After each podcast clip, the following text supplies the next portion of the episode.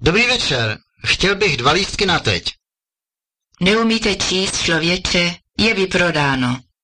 Nezlobte se, ale já jsem cizinec a nerozumím moc česky. To by mohl říct každý.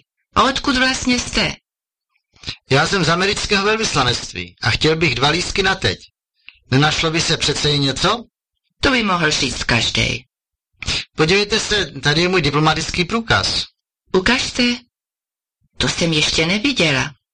No opravdu, vy jste skutečný diplomat. No tak já se podívám.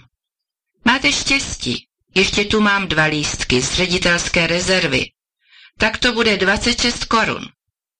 Tady máte 30. Děkuju, ale to nemuselo být. A pokud budete potřebovat lístky příště, tak klidně přijďte za mnou nebo zatelefonujte.